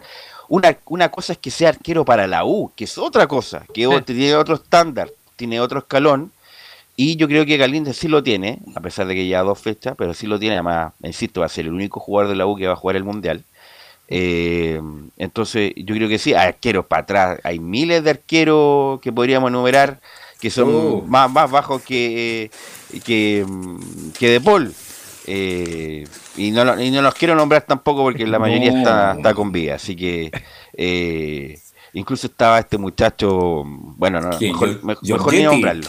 No, Giorgetti que falleció lamentablemente. Sí, ya falleció. Estaba Raúl Díaz, ¿se acuerda Raúl Díaz? Gran eh, muchacho, gran, gran muchacho, pero era, era ahí nomás Raúl Díaz. Sí, Raúlito Díaz. Estaba Mormón, como buen mormón. Estaba mm, eh, Nicolás Villamil, eh, era un espectáculo, pero el lago no tajaba nada, por eso eh, se fue Walter Mella también. Walter Mella, que era karateca, pero no, no, le, pegaba patas en el aire nomás, no le pegaba la pelota. Y uno actual que, está en la Unión, no me equivoco, ¿no? ¿Qué pasó con la Unión? Pinto. No, pero, Pinto, tuvo su Pinto fue campeón, fue campeón y fue elegido el, sí, sí, no, ahí fue Pinto, tuvo, su campaña, pues Felipe. Pero hay goles eh, que no se olvidan. Ah, no, hay ah, goles que no se olvidan. Los tiros libres de Fernández, eso usted, los tiros libres de Fernández. No, pero, Pinto, Pinto tuvo su trayectoria, fue seleccionado chileno, fue al Mundial de Sudáfrica. Bueno, bueno, bueno, bueno. Pero hay, hay más arqueros para atrás de, de la U que podemos tener en una canasta, Felipe.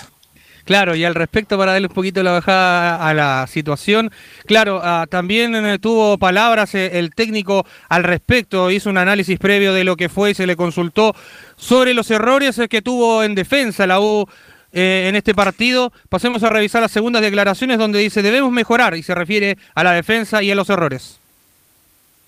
Sí, hemos hablado que debemos mejorar, seguramente ganando entre comillas, habría más tranquilidad, pero lo que sí estamos absolutamente seguros que esto se corrige con, entrenamiento, eh, con repetición, eh, con la convicción de cada uno de, de saber que siempre eh, cuando se gana habrá un poquito más de tranquilidad y corregir sobre, sobre el triunfo No dijo nada, Escobar. No dijo nada, no dijo nada. Oiga, en las dos declaraciones de Escobar no ha dicho nada. No dijo Por favor. Insisto, central urgente. Mira, si estuviera Casanova, Casanova sano, Casanova sería el titular con Tapia. Carrasco sería suplente.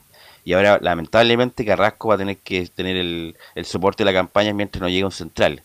Y eh, la U necesita urgente. Oye, sí, no hay que ser eh, muy ducho en la materia para darse cuenta que la U necesita un central y ojalá que le pongan empeño para traer un central para que la U sufra en el futuro, Felipe.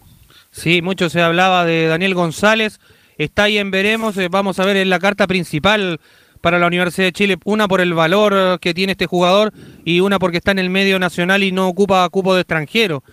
Así que esa es una de las novedades que podría tener la U. Lo otro es eh, lo que ustedes hablaban también en titulares, lo del señor Brown, que podría ya hacer su arribo a Chile hoy día, además tardar dentro de la tarde y podría ya estarse poniéndose eh, la camiseta de la Universidad de Chile de entrenamiento ya mañana para estar a disposición y el, planteamiento que va a parar el técnico Santiago Sánchez Escobar ahí en el... Eh, en el Centro Deportivo Azul para preparar lo que va a ser este duelo ante Ñublense. Recordemos que eh, se traslada de sede donde van a jugar en el estadio, van a jugar en el Huachipato Capa Cero a eso de las 18 eh, horas eh, el día lunes. Así que ah, el ahí, lunes. Quedó en definitiva para el día lunes, próximo 18 horas lunes. Lunes, ya. Así que ahí va a tener que hacer la gente, bueno, de la Universidad de Chile va a tener que preparar ese partido para ver si ya puede conseguir su tercera victoria consecutiva. Y, Brown llega este lunes, me imagino, bueno, si tiene con toda la homologación de las vacunas y todo lo demás, no tiene que hacer ninguna cuarentena, ninguna cosa de ningún tipo ahora.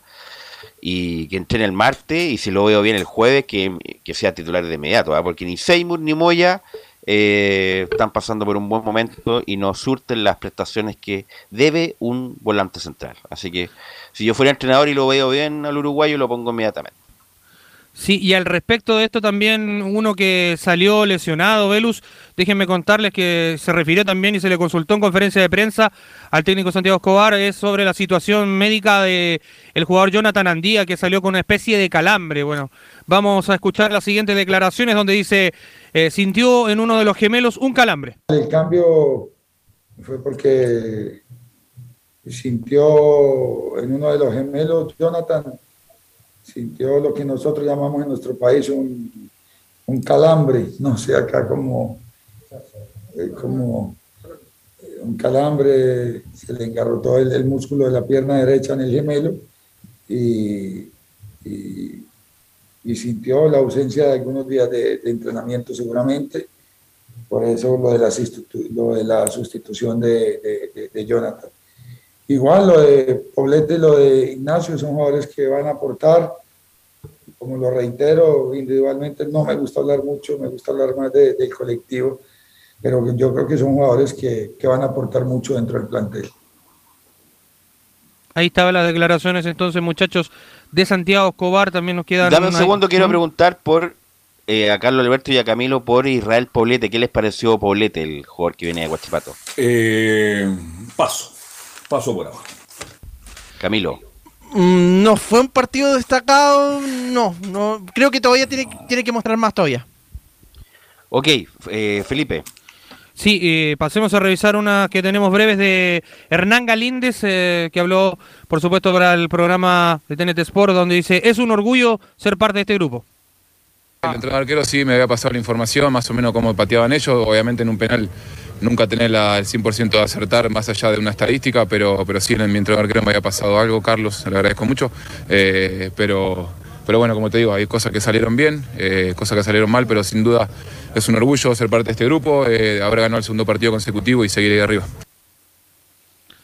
Ahí estaba en Velos una de las declaraciones de Hernán Galíndez y la última para cerrar, ya para que le demos el punto final a esto de Ronnie Fernández, el artillero que le dio la victoria a la Universidad de Chile dice acá, los tres puntos terminan siendo importantes. Agotado creo que fue un partido que, que se nos complicó un poco más de lo que esperábamos. Eh, bueno, son las primeras fechas, hay cosas por mejorar sin ninguna duda, pero, pero es así. Creo que cuando, cuando un equipo se acostumbra a ganar, le empiezan a pasar estas cosas, empezamos a tener momentos positivos, más allá de ser responsables de, de un partido que no fue muy bueno pero, pero los tres puntos terminan siendo importantes, independiente de que, que, no es quizás la manera que queremos demostrar, pero, pero a la larga y al final de cuentas puede que estos tres puntos valgan mucho. Ahí están, Velus, las declaraciones de Ronnie Fernández. Sin duda la mejor eh, contratación de, de, la U hasta el momento, independiente de los goles de Palacio eh, y de, bueno, de, lo, de este muchacho Carrasco, y, y, de Galinde, bueno, Galinde también lo pone Galinde y Fernández, Gal, sin duda Galinde, lo, lo, los mejores de la U, los dos. Para mí Galinde extraordinario, va a tener no sé cuántos años de contrato tiene, pero una creo que tiene personalidad, tiene seguridad, un hombre que grita, fíjese, ha jugado dos partidos, ya estaba ordenando, y yo le puse mucha atención a Galinde, sí, más allá del penal. Si no fuera sido porque Fernández jugó, Galinde era la figura del partido. Evitó cuatro goles a Antofagasta. Fue la figura, sobre todo en el primer tiempo, le llegaron mucho a la U y ahí estuvo Galinde. No, Galinde tuvo penal que fue tapada muy buena Galinde el, el, día sábado. Y Fernández que le, le pone la energía sí. y la mística para este equipo que, insisto, lo los puntos son muy importantes para la U y está, como hace mucho tiempo, a la segunda fecha, puntero junto a Católica del campeonato. Gracias, Felipe. Sí, muchachos, antes de cerrar, sí, sí. Eh, quiero despedirme con el tema de, de qué pasa con el gran tanque Campos. Máximo anotador de la historia de la Universidad de Chile. Hoy cumpliría 85 años, pese a nacer unos días antes. Su solicitud siempre fue la misma y salvarlo fue su honor cada 14 de febrero. Ok, recordando al, a don Carlos Campos, que ya, bueno, dos años fallecido ya, Felipe, ¿no? Sí, así es, dos sí, años. Dos años, dos años ya. Gracias, Felipe. Vamos con Colo Colo, que ayer Colo Colo no lo pasó nada bien y enredó punto con La Serena, eh, don Nicolás Gatica. Sí, exactamente, y parecía que podía ser una faena tranquila. De hecho, en los primeros minutos ya se vio un Colo Colo ofensivo, eh, no dejando salir a La Serena. De hecho, el equipo, digo, Basay no daba dos o tres pases seguidos, la presión de Colo Colo era mucha. Bueno, y tuvo una primera llegada clara a los cuatro minutos, un pase para eh, Gabriel Costa que esa es la gran crítica que se le hace a Costa, no, hace mucho tiempo que no sabe definir bien la jugada. Bueno, la chica ahí del portero Zacarías López, que también fue figura, después en su tiempo tuvo con mano cambiada una tremenda tajada a Zavala, que se la puso ahí el segundo palo, así que muy bien portero eh, López. Y después a los nueve minutos tempranito, un buen pase profundo, una buena asistencia de Leonardo el Colo Gil para Pablo Solari y el pibe, claro, ante la chica de Zacarías López define el primer palo para marcar el 1 a 0. Antes de los 10 minutos parecía que Colo Colo, si apretaba un poquito más el, el acelerador, podía hacer dos o tres goles, como por ejemplo muchos se acordaban del último partido la temporada pasada, en, el 20 de octubre, cuando Colo le ganó 4-1 a la Serena, fue mucho más contundente en esa oportunidad y parecía lo mismo, que en cualquier momento caía el segundo gol, pero después el cuadro serenense fue equiparando. De hecho, tuvo a el 14 del equipo Granate, Matías Fernández, como la gran figura. Se movió por todo el frente de ataque, en la zona defensiva, cometió faltas también por el ímpetu que iba. Siempre quiso ir a todos los, balones Matías Fernández, que quería por jugarse la vida, no sé, contra Colo Colo, pero creo que fue un muy buen partido de Matías. También lo destacamos ahí junto a Laurencio en la transmisión. El técnico así lo mantuvo 88 minutos prácticamente todo el partido. Jugó Matías Fernández y fue reemplazado por Jorquera, que también era uno de refuerzos y que, bueno, jugó poco, pero sorprensivo lo de Matías Fernández, que fue un gran partido, casi 88 minutos. Humberto Suazo definitivamente dio el golpe de timón y Bobasay, no, no, lo citó sí, pero no fue titular. Uno parecía, se daba en la formación horas antes y no, no apareció y se mostraba la cara de Suazo como que tenía ganas de ingresar, pero no, nunca lo hizo por parte del técnico Iobasay y fue en definitiva un buen partido para el equipo serenense. Nicolás Gatica, yo también vi el partido. Colo Colo jugó 20 minutos correctos. Después Colo Colo desapareció del partido. No tuvo ninguna claridad, más allá de algunos centros que tapó el arquero de La Serena. Un equipo que perdió el medio campo, un equipo que no tuvo claridad, se perdió Solari, se fue enredando, enredando Costa. Además, Camilo y Velo Colo Colo tiene un gran problema. ¿Cómo ordenar a Falcón? Si Falcón cometió muchos errores, y creo que ahí Quintero lo demostró ayer, ¿por qué lo sacó? Por los desórdenes que cometió, porque tenía tarjeta amarilla, porque tenía confundida la defensa. Tal vez bueno, están, así, están así que en ¿Ah? la declaración posterior Quintero dice lo saqué porque estaba sacado Falcón. Entonces, ah, ya, mira, e-, esa no la había escuchado. Entonces, no la había escuchado. que ya que lo reconozca el técnico es que algo pasa ahí con, Falcón. Bueno, siempre, ha sido, siempre ha sido desordenado Falcón Camilo.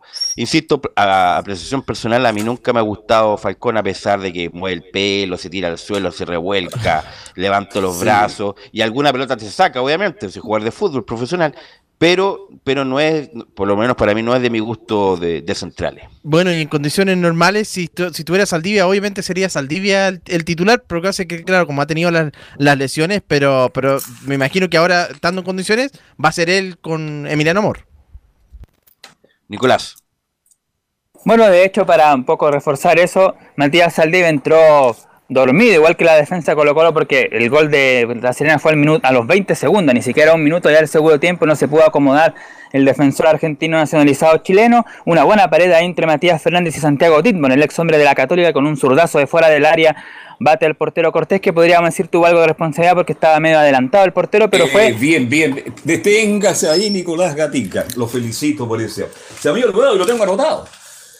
Cuando jugó Cortés contra Bolivia, todos quedamos. No, pero fue un golazo igual, fue un golazo. No, espérate, espérate. Es que yo vi todo el partido, velo. Tú salías muy mal en el día de ayer. Problemas con los pies. Y en el gol de Diego, perdón. Yo me refiero al gol. Bueno, pero más allá del gol, estaba adelantado a cuatro metros, pues Velus.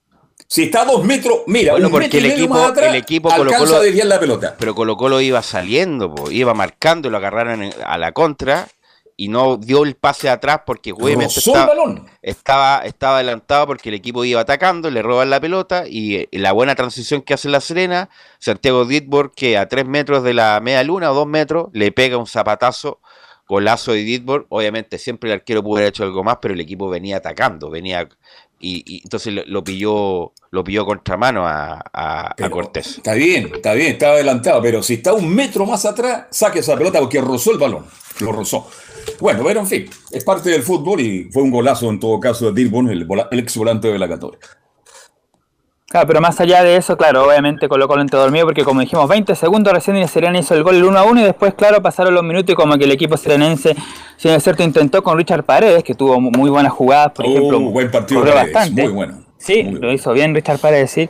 Lo mismo que Matías Fernández, el chico guerrero por derecha también fue un, constante dolor de cabeza.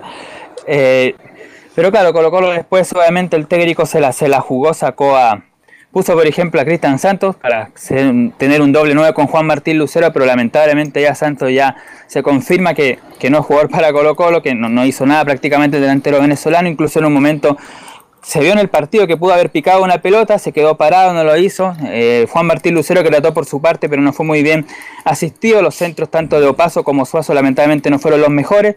Cuando entró Zavala se arregló un poquito más, de hecho tuvo eh, más carga por el sector izquierdo, más desborde. Tuvo la gran posibilidad de haber marcado el golazo ahí que la saca el portero Zacarías López, pero sí, en definitiva fue un rendimiento bajo. Gabriel Costa no, no estuvo en su tarde. Leonardo Gil lamentablemente se pierde como volante creativo. Él tiene que estar un poquito más atrás pero por el tema del sub-21 seguramente ahí a Leonardo que lo tiraron un poquito más arriba, igual que Costa, como puntero izquierdo tampoco cantó su posición, así que en líneas generales podría decir que no fue bien planteado el partido por Gustavo Quintero y el técnico Ivo Basay eh, sí lo hizo mejor, le tomó la mano al equipo de, de Colo Colo, aprendió la lección del 4-1 del año pasado.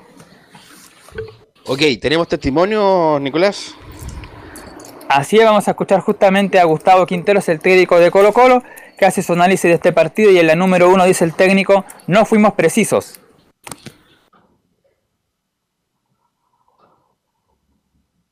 Tuvimos cuatro o cinco situaciones muy claras para, para alargar la diferencia, dos o tres de costa, tuvimos el gol anulado, etcétera, ¿no? Y no, no, no, no fuimos precisos para definir. Entonces el rival siempre estuvo en el partido, consiguió un remate de larga distancia, consiguió el empate y después, bueno, no, no tuvimos la claridad en el segundo tiempo, fue mucho más cerrado, de más marcas, de más, mucha, mucha fricción, digamos, en un partido cortado. Eh, que bueno, no pudimos, digamos, no pudimos concretar, pero yo creo que en el juego me quedo tranquilo porque eh, todo el primer tiempo y por momento el segundo jugamos bien.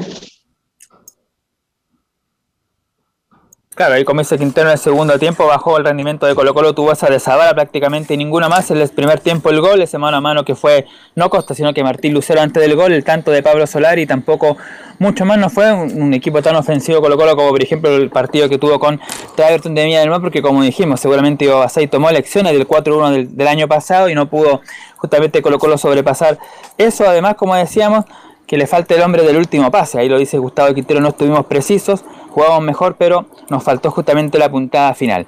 Y la otra pregunta que se le hizo a Gustavo Quintero es justamente el tema del 10. Y nosotros le consultamos como estaba en Portales, porque había dicho durante la semana ya resignado Quinteros que el plantel estaba cerrado, pero igual se le consultó eso por el tema de que a lo mejor faltaba alguien que metiera el último pase. Y vamos a escucharle el número 2 que dice Gustavo Quinteros, el plantel está cerrado este semestre. No, no, el jugador que nosotros pretendíamos traer es, difícil que pueda llegar. Es un jugador de jerarquía que no, no, está libre en este momento. Así que lamentablemente tenemos que cerrar el, el tema de refuerzos. Veremos a mitad de año, a ver si podemos incorporar ese jugador que nos falta. Pero el plantel está completo y estoy conforme con el plantel. Cuando el equipo, digamos, le falta le falta ese último paso, esa claridad o ese pase filtrado, deberemos superarlo de otra manera, ¿no? Tratar de llegar al gol de otra manera. Así que hay que trabajar mucho para seguir mejorando esas situaciones que, nos faltan. Claro, ahí tendrá que ver con lo que tiene ahí, con lo, con qué movimientos puede hacer. Por ejemplo, faltaron eh, dos que podían haber hecho la posición de 10, en cierta forma, como son Carlos Villanueva y Joan Cruz, pero estaban eh, lesionados tampoco, recordemos, citó a, o sea, citó a Marco Volados, pero no estuvo tampoco dentro de, lo, de la banca tampoco, ni, los titulares el, el delantero. Pero ahí tiene un poco la alternativa, ni Villanueva ni Cruz estaban disponibles por algunos problemas físicos que tenían y sin duda por eso tuvo que arriesgar ahí a Leonardo Gil, pero ya nos hemos dado cuenta que Leonardo Gil de más atrás funciona mejor, de 10 no, seguramente era Gil más atrás, Costa creativo y arriba haber jugado con eh, Zavala, Lucero y Solar, el mismo equipo que presentó frente al conjunto de Everton de Viña del Mar. Así que como dice ahí Quintero, van a tener que buscar la forma de, meter ese último pase. Y justamente la número 3, la última, habla de eso. El técnico colocolino dice, nos falta quien meta el pase filtrado cuando los rivales se cierran. Nos falta porque cuando los rivales se cierran, eh, nos falta ese, ese pase filtrado, que es el que pase que metió Gil en el primer tiempo, ¿no? Esos pases ahí entre líneas, eh, un organizador mm, que pueda darnos más variantes. Pero de todas maneras, el equipo yo creo que hoy mereció ganar por las situaciones claras que tuvimos. ¿Y quién lo podría hacer, Camilo, ese rol, cumplir ese rol? Chuta, ahora en este, en este momento es Gil el que, el que estaba haciendo esa como, como en esa pelota al primer tiempo. Costa más difícil, pero no tiene ese juego. Villanueva podría ser una, una, de las opciones si le da más minutos. Así es, Villanueva puede ser que. Villanueva es la alternativa. No hay otra en Colo Colo en este instante, Velo. Villanueva no tiene otra y bien lo dice el técnico. Por lo menos el primer semestre se olvidan a lo mejor el segundo semestre van a tener que salir a buscar un jugador distinto y diferente. Pero ese jugador que quiere eh, de categoría parece le apunta siempre a Martín Rodríguez. Me parece que es el jugador que, que, que quiere Quinteros. Segundo semestre, si es que se va a solar y Nicolás Cática. Sí, sin, sin duda que la, la, mención que hacía ahí, sin, sin nombrarlo por supuesto, era Marquín Rodríguez del año pasado, de que se fue, dice que le falta un jugador en esa posición y claro, tendrán que esperar el primer semestre y hay que ver también cómo va a ir de aquí al primer semestre, cómo esté la posición en la tabla, cómo esté la Copa Libertadores y ahí seguramente también será clave para ver qué jugadores podría necesitar en el segundo semestre. Pero eso en líneas generales es lo que dejó el partido ayer frente a la Serena. próximo partido Colo -Colo, Nicolás, próximo partido con... Claro, lamentan no quedar ahí con más puntos, con cuatro solamente se quedan. El próximo rival que están viendo la posibilidad de cambiar el horario del partido, hay que ver ahí qué respuesta da la NFB por el tema de la locomoción. En, en comienzo sería el día sábado a las 20.30 horas recibiendo Audax Italiano. Ese sería el uh. próximo rival de Colo Colo. Con Audax que no viene bien, ¿eh? no viene bien para uh. nada. Así que, bueno, es un buen partido para recuperarse de Colo Colo. Gracias, Nicolás. ¿Algo más? Eso por ahora el plantel tiene libro y día y ya mañana comienza a entrenar para el día, el día sábado del partido ante Audax. Ok, gracias Nicolás Gatica, muy buen informe. Vamos a la pausa, Emilio, y volvemos con la Católica y las colonias.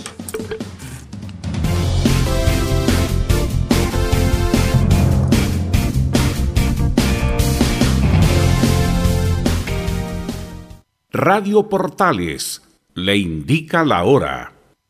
Las 2 de la tarde, 36 minutos. Ahora más que nunca, quédate en casa y disfruta de algo rico sin pagar de más. Somos de la casa, una delicia al paladar. Conoce nuestra variedad de waffles, sándwiches, empanadas de horno y mucho más Contáctanos vía WhatsApp al más 569 5018 3008. Atendemos todas las tarjetas de crédito y Red Compra. Infórmate más en nuestras redes sociales, en Instagram y Facebook. Recuerda, somos de la casa, una delicia al paladar. Durante esta emergencia sanitaria, realicemos actividades junto a nuestros niños, niñas y adolescentes. Intentemos solucionar los problemas con diálogo y conversando sobre las emociones que surgen estos días. Que ellos confíen en sus padres o adultos cuidadores puede evitar el consumo de alcohol y otras drogas. Si necesitas ayuda, ingresa a senda.gov.cl o llama al 1412. Senda, Ministerio del Interior, Gobierno de Chile. Visita www.radiosport.cl, el sitio web de la Deportiva de Chile. Programas, noticias, entrevistas y reportajes, podcast, radio online y mucho más. Todo lo que pasa en todos los deportes lo encuentras en www.radiosport.cl. La Deportiva de Chile en Internet. Comercial IAC y Compañía Limitada. La mejor calidad mundial en laminados decorativos. Comercial IAC y Compañía Limitada es Pertec en Chile. San Ignacio 1010. Santa Rosa 1779, Avenida Mata 446 y Portugal 501. Comercial IAC y Compañía Limitada es Pertec en Chile.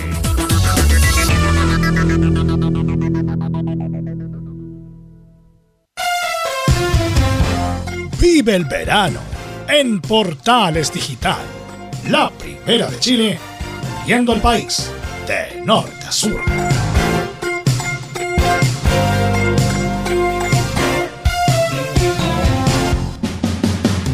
Un acercamiento electrónico a todo lo que pasa en el fútbol. Escuchas Estadio en Portales en su edición central.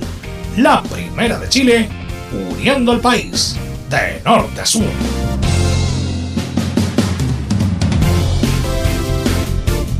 14 horas con 39 minutos. Le enviamos, por supuesto, a todos nuestros amigos que nos escuchan en Valparaíso, Viña del Mar, a través de Radio Portales de Valparaíso, 89.5 FM y el 84 AM, que nos están escuchando en diversas partes de la quinta región. Eh, ¿Tuviste mejoró un accidente? mejoró Berto, ¿eh? mejoró Berto. lo vamos a comentar, lo, vamos a aguantar enseguida. Tuviste un accidente en tu trabajo, te sientes con las manos atadas, te despidieron injustificadamente en reparación laboral, te asesoran y acompañan abogados especializados en derecho del trabajo. Los resultados los respaldan. Consulta gratis a lo largo de todo Chile en reparacionlaboral.cl. Reparacionlaboral.cl, tu mejor respuesta. Carlos Alberto me quiere decir algo de Everton. Sí, mejoró, mejoró porque el primer partido, con todo respeto a los hinchas del Everton de Viña del Mar, el primer partido de Everton fue muy malo. Fue malo, un equipo eh, poco atrevido, tímido, poco agresivo, un, equipo parco, sin gana. Ahora cambió, mejoró mucho, fue un equipo más, más protagonista, tomó la iniciativa y bueno, le ganó un Coquimbo Unido que tampoco tiene mucho amables oyentes. ¿eh? Coquimbo Unido da la sensación. No sé, parece que ya veo al Tito de vuelta ya. Que vuelve el Tito, están diciendo por ahí. Pero Everton mostró cosas interesantes en este partido, mejoró mucho. Covea es un aporte importante y en la medida que Everton, no sé si tendrá otro par de refuerzos el conjunto Oricilo, pero amerita mejorar un poquito más el plantel para tener una situación digna en este campeonato. Así que bien por Everton de Villa del Mar que gana los primeros tres puntos de este campeonato. Y buena actuación de De Paul, tuvo varias buenas sí, muy bien, muy bien. El arquero que venía de la U de Chile. Bueno, eh, antes de ir con Belén Hernández para que nos dé el detalle de la victoria de la Católica, quiero ir con Camilo Vicencio para que nos dé su análisis de esta victoria de la Católica ante la Unión Española. Sí, que tuvo 25 a 30 minutos muy buenos, más bien, bien, 25 minutos con, intensidad. La Unión Española no pudo tomar la pelota en, eso, en esos minutos. Y así llega rápido el gol con un buen partido de, Gonzalo Tapia. Eh, yo antes de la lesión tenía dudas, me encontraba mejor Clemente Montes, pero estuvo bien eh, disputado cada, cada balón, en este caso Gonzalo Tapia. Y bueno, un, una, un carrerón del por el sector derecho y Valencia de primera convirtiendo. Eh, pero después la Unión Española fue tomando un poco el, el control de la pelota cuando apareció más Gonzalo Espinosa, Brian Ravelo sobre todo también. Sí, entre Brian Ravelo y Gonzalo en española no va a llegar muy lejos Camilo Vicencio. Más anunciado que el IPC. Espinosa Ravelo, Ravelo Espinosa. Lo mismo que mostró el lado, nada nuevo, nada distinto. Y resulta que Tapia, que hizo un partidazo, fue el mejor de la cancha en el día de ayer, arrancó en 50 metros, pero con una velocidad increíble, que es lo mejor que tiene Camilo, usted lo conoce más que yo, bueno, y el gol de Católica, ese, ese gol de Católica el primer tiempo, Camilo Vicencio, me dio la sensación de estar viendo un partido de, la liga inglesa, fíjese. Tapia, Camilo, con todo el respeto a mm, Montes, que es un jugador que tiene capacidades físicas importantes, pero no tiene una técnica fina tan importante. Y Bartichotto, que es como un híbrido. A veces uno le ve como velocidad y potencia, a veces le da un poco de técnica, pero Tapia es mil veces mejor que estos dos que nombré Camilo. Sí, sí, sí, sí, no tiene tiene y eso y anda bien por las bandas y originalmente él era centro delantero por lo menos en las divisiones eh, en las divisiones menores, incluso en la selección china sub-20 ¿Saben que me habló muy bien de él en su momento cuando era un tipo humilde, simpático, el flaco Leiva. El flaco Leiva porque lo tuvo en la selección sub-15, me acuerdo, o sub-17, ya no me acuerdo cuál, que decía que dependía de él, que era extraordinario, que era el, el delantero que se viene del fútbol chileno Lamentablemente tuvo una lesión que le, tuvo mucho tiempo parado, pero es un jugador de para ver, para ver eh, Tapia, Belén Hernández, tú con el reporte de la Católica. Sí, muy buenas tardes, Velus, y a todos los que nos escuchan hasta ahora. Claro, el, el, día de ayer no comenzó con buenas noticias para la Universidad Católica previo a este duelo, porque eh, se confirmó un caso positivo eh, que después en el informe, eh, en, el, en el parte médico, bien digo, se confirmó que, claro, era Raimundo Rebolledo el, el, caso positivo, lo digo porque lo confirmaron y lo pusieron en, la cuenta oficial de Cruzados. Y también Diego Buenanote tuvo que salir de último minuto de la citación porque salió con, con el lumbago. Estaba dentro de, la planificación para este duelo, pero eh, no, no pudo, no pudo eh, estar en la banca de suplente y dio paso para que, para que tuviera su primera citación Yamil Assad. Y eh, también estuvo convocado eh, Lucas Melano, que estos dos jugadores, eh, Cristian Paulucci el día viernes en la conferencia de prensa había mencionado que no estaban, no iban a ser citados para este duelo porque no estaban al 100% para, no para sumar minutos y tampoco para estar en la banca de suplentes. Pero claro, dejó fuera también a Clemente Montes de la citación por mm, decisión técnica. Fabián Orellana tampoco estuvo convocado ayer. Y, em, pero claro, lo, lo, que va el del partido, como bien lo decía Camilo, en el minuto 8 eh, se puso en ventaja la Universidad Católica con un, el tanto de, Diego Valencia, que fue una jugada impecable de, Gonzalo Tapia. Ya en el, en el minuto 54 de, de penal, en esa mano que ustedes revisaron en, en, el primer bloque eh, de, de Germán Lanaro en el área, eh, Víctor Felipe Méndez anotó el, empate para, los hispanos y ya en el minuto 71, eh, con un pase de, por la banda izquierda Alfonso Parot a, Gonzalo Tapia, que, con un toque me puso el, 2 a 1 final para, para la Universidad Católica y logró conseguir su segundo triunfo en lo que va de este, de este campeonato y ya sumó seis puntos, eh, quedó en el segundo puesto bajo la, la Universidad de Chile. Y también eh, recordar y recalcar lo que tú mencionabas, Velus, que tuvo eh, a, Bruno Bartichotto, que tuvo su debut con la Universidad Católica. Él, bueno, este jugador eh, era formado en, en, en Cruzados, pero no había debutado en el, en el plantel en, en, un partido oficial para, para, la Universidad Católica y claro, entró al, al, minuto 84 por Juan Leiva y jugó 12 minutos aproximadamente, los 6 minutos que restaban del, del partido y más los 6 que dieron de adición. Buen partido Juan Leiva, Camilo Vicencio. Y aquí quiero destacar un jugador que no fue citado nota. Ayer echaron de menos una nota en la Católica. Porque cuando la católica se enreda, porque ahí se enredó un poquito Camilo Vicencio, no tuvo claridad, la gente quería a ese jugador distinto, diferente, que aunque juegue 15, 20 minutos marca la diferencia. Ayer el estadio estaba gritando y estaban echando de menos justamente a, a Bonanote. Sí, coincido también, Carlos, con, lo de Juan Leiva. Muy bien por ahí, buen, buen despliegue también. Se asoció bien con Alfonso Parot, que también está jugando bien nuevamente, segundo partido consecutivo y que se sumó al semestre anterior también. Llegó Cuevas y Paró se puso bueno. ¿ah? Ahí hay un tema con los refuerzos que después le, quiero comentar, Carlos. Belén.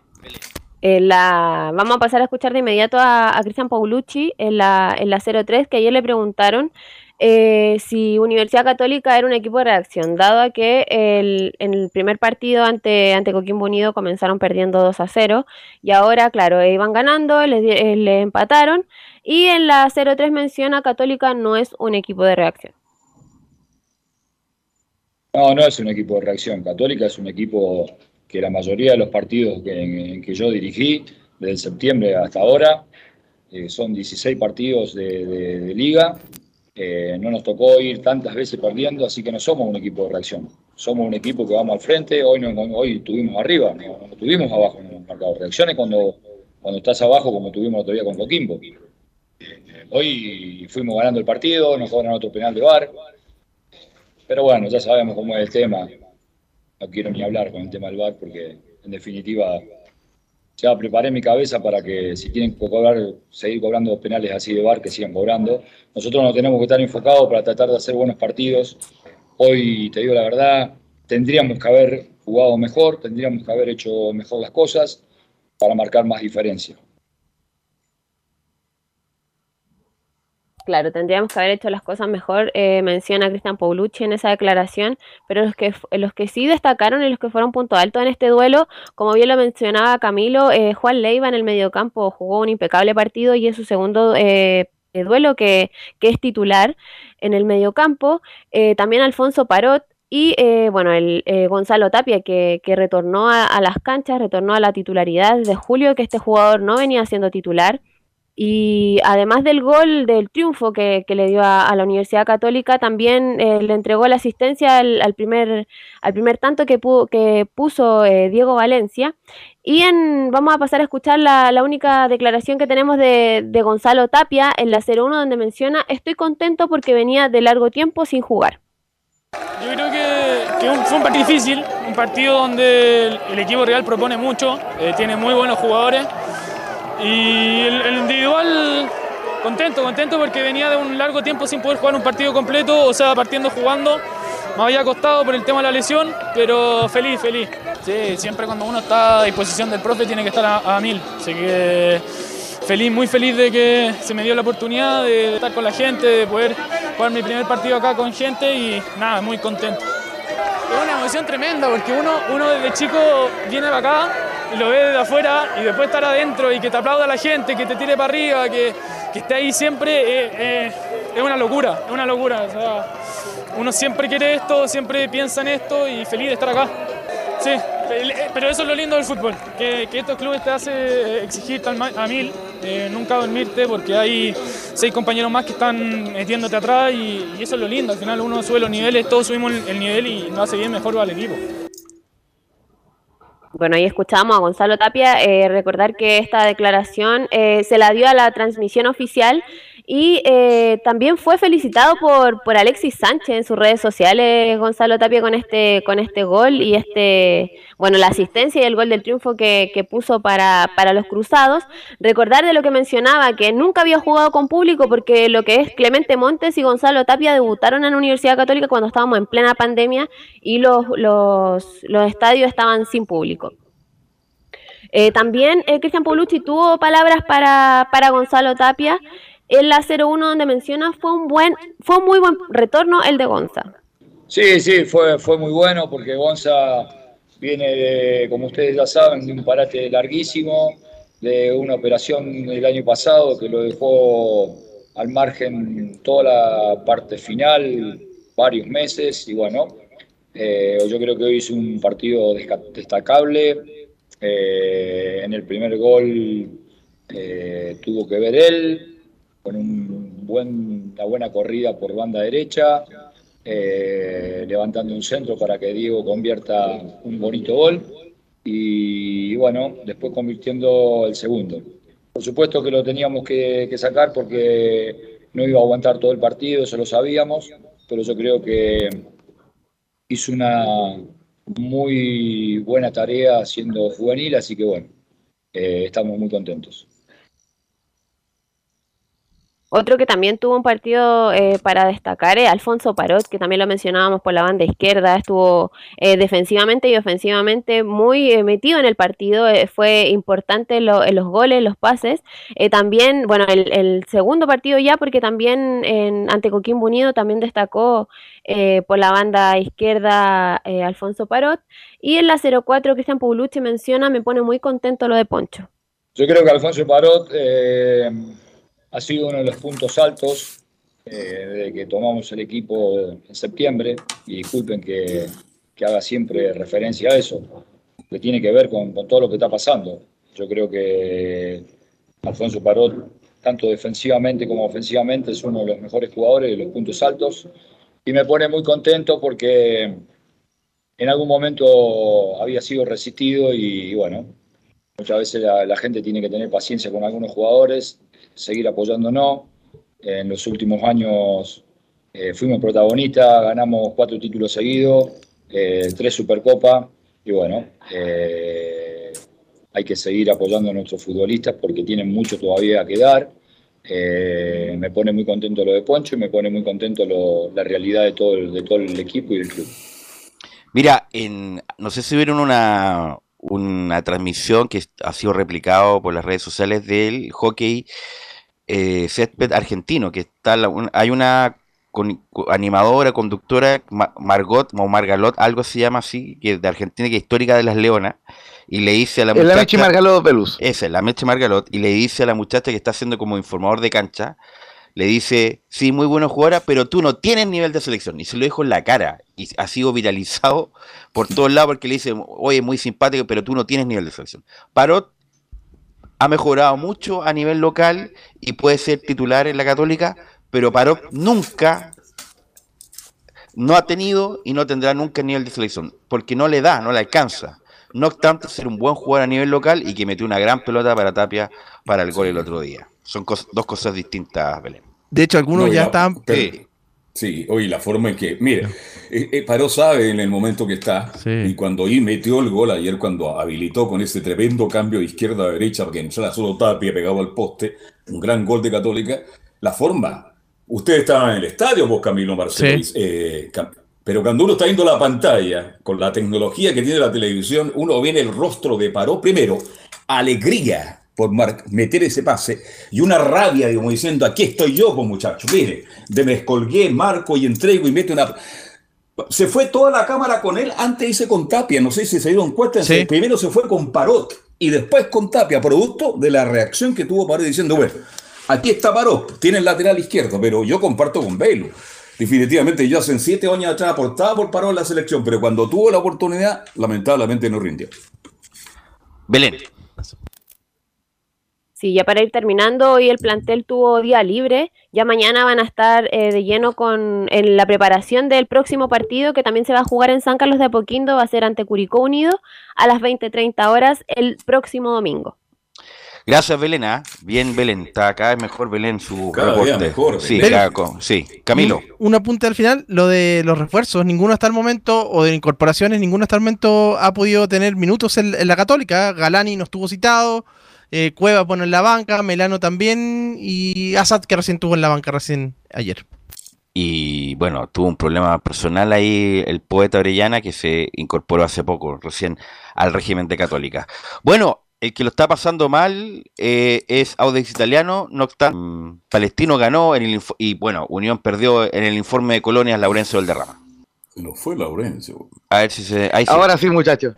Eh, ¿Qué tal? Bueno, eh, justamente eh, vamos a entrar de inmediato con las declaraciones de la Unión Española, dado que eh, han hecho bien el, análisis de lo que fue el partido. Y partimos de inmediato con ese error. para mí, en mi criterio, más allá del mérito de Parot, hay un doble error en la defensa. primero en la salida, porque vi completamente la jugada. Era una jugada tranquila, pero pierde la pelota en el sector derecho, centra Parot y el defensa, que me parece es el uruguayo Fernández, se queda paviando como no, como no, no encuentra la posición y aparece por detrás eh, Gonzalo Tape para marcar el 2 a 1. Hubo mucha molestia en la gente en la Unión Española, pero la, la, vamos a enfocar en lo que dijo César Bravo, justamente en, en, la conferencia que estuvimos comentando en Portales, y dice la 0-1, estamos con una frustración tremenda por el desgaste que hicimos en el partido. Bueno, eh, con una frustración tremenda por, por, lo que hizo, por el desgaste que hicimos en el partido, por, por haber controlado, sobre todo el segundo tiempo, de haber tenido las mejores ocasiones de gol y lamentablemente no haber podido concretar y, y que nos hayan sorprendido dos de, goles de contraataque, una y la segunda más saliendo, eh, una pérdida en la salida. Eh, nos complica. Después quisimos hacer todo lo posible, pero lamentablemente no pudimos encontrar el gol y, y eso significa que Católica se haya quedado con el, con el resultado a favor. Laurencio. Laurencio. Le vamos a tener que poner eh, más pila ahí al, al, al, dispositivo de Laurencio Valderrama. Está tomando eh, agua soda, Sí, no, respecto a la unión, bueno, lo de Méndez como destacado, eh, tú dijiste lo de Gonzalo Espinosa que no hizo un buen partido, lo mismo que Ravelo.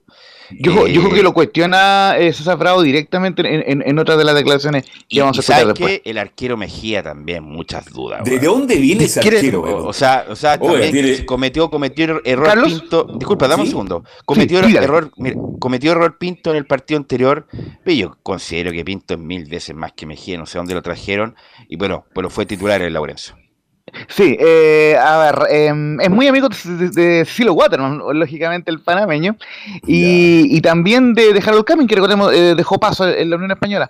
Ese arquero titular panameño jugó los tres partidos de, la última fecha triple de las clasificatorias. De hecho, tuvo una gran actuación ante México en el Estadio Azteca, eh, derrota con polémica, 1-0 en la, clasificatoria. Se lo comentamos ahí a Belén por interno, pero ciertamente dejó mucha duda y también le preguntamos por esos dos goles, porque yo siento que al menos hubo responsabilidad en el primer gol.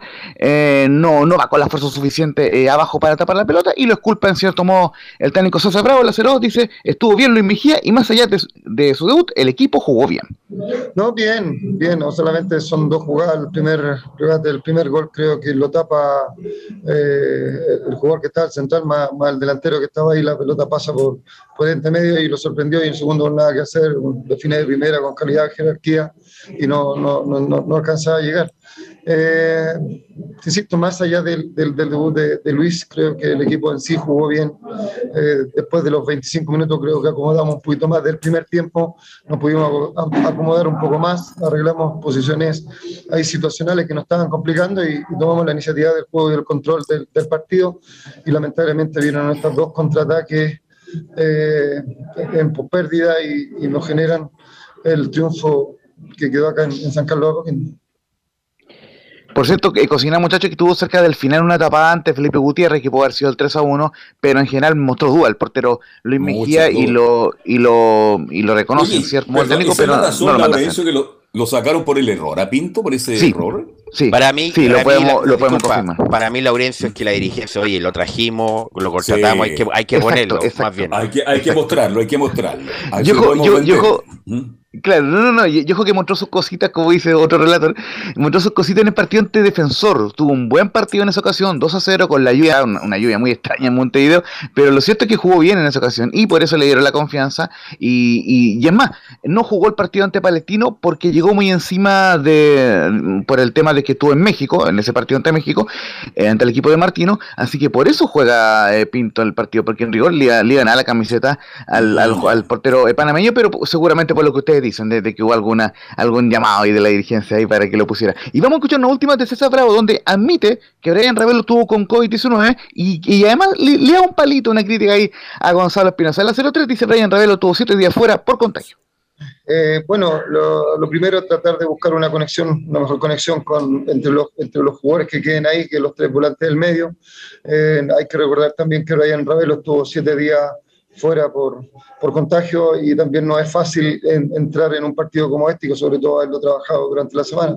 Son variantes, son conocimientos, se tienen que conocer. Eh, Gonzalo también tiene que entender y adaptarse un poquito más a la idea de juego y creo que una vez que se dé más con los un conocimiento mayor y traer de una idea más clara con, con la parte ofensiva vamos a tener mejores réditos dentro del campo de juego y sobre todo en los partidos que lo, donde nosotros necesitamos esa conexión de volante y generación de juego que debemos tener entre volante y los jugadores externos y más la suma de los laterales que se suman a la hora de atacar. Traducción tiene que, hacer, tiene que hacer caso si no lo voy a sacar del equipo. Esa es la traducción. Exactamente. de aquí, a, de aquí a, octubre van a estar fenómenos jugando. Algo más, Laurencio. Mañana la seguimos con sí, y Palestino. Sí, por supuesto, muy breve. El, viernes eh, a las 20.30 un español con Everton en Santa Laura.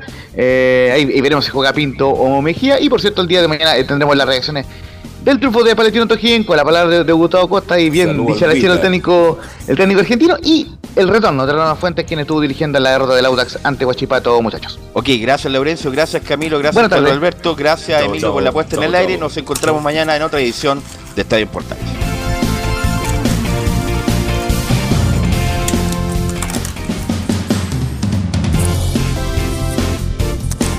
Fueron 90 minutos con toda la información deportiva. Vivimos el deporte con la pasión de los que saben. Estadio en Portales fue una presentación de Almada Comercial y Compañía Limitada.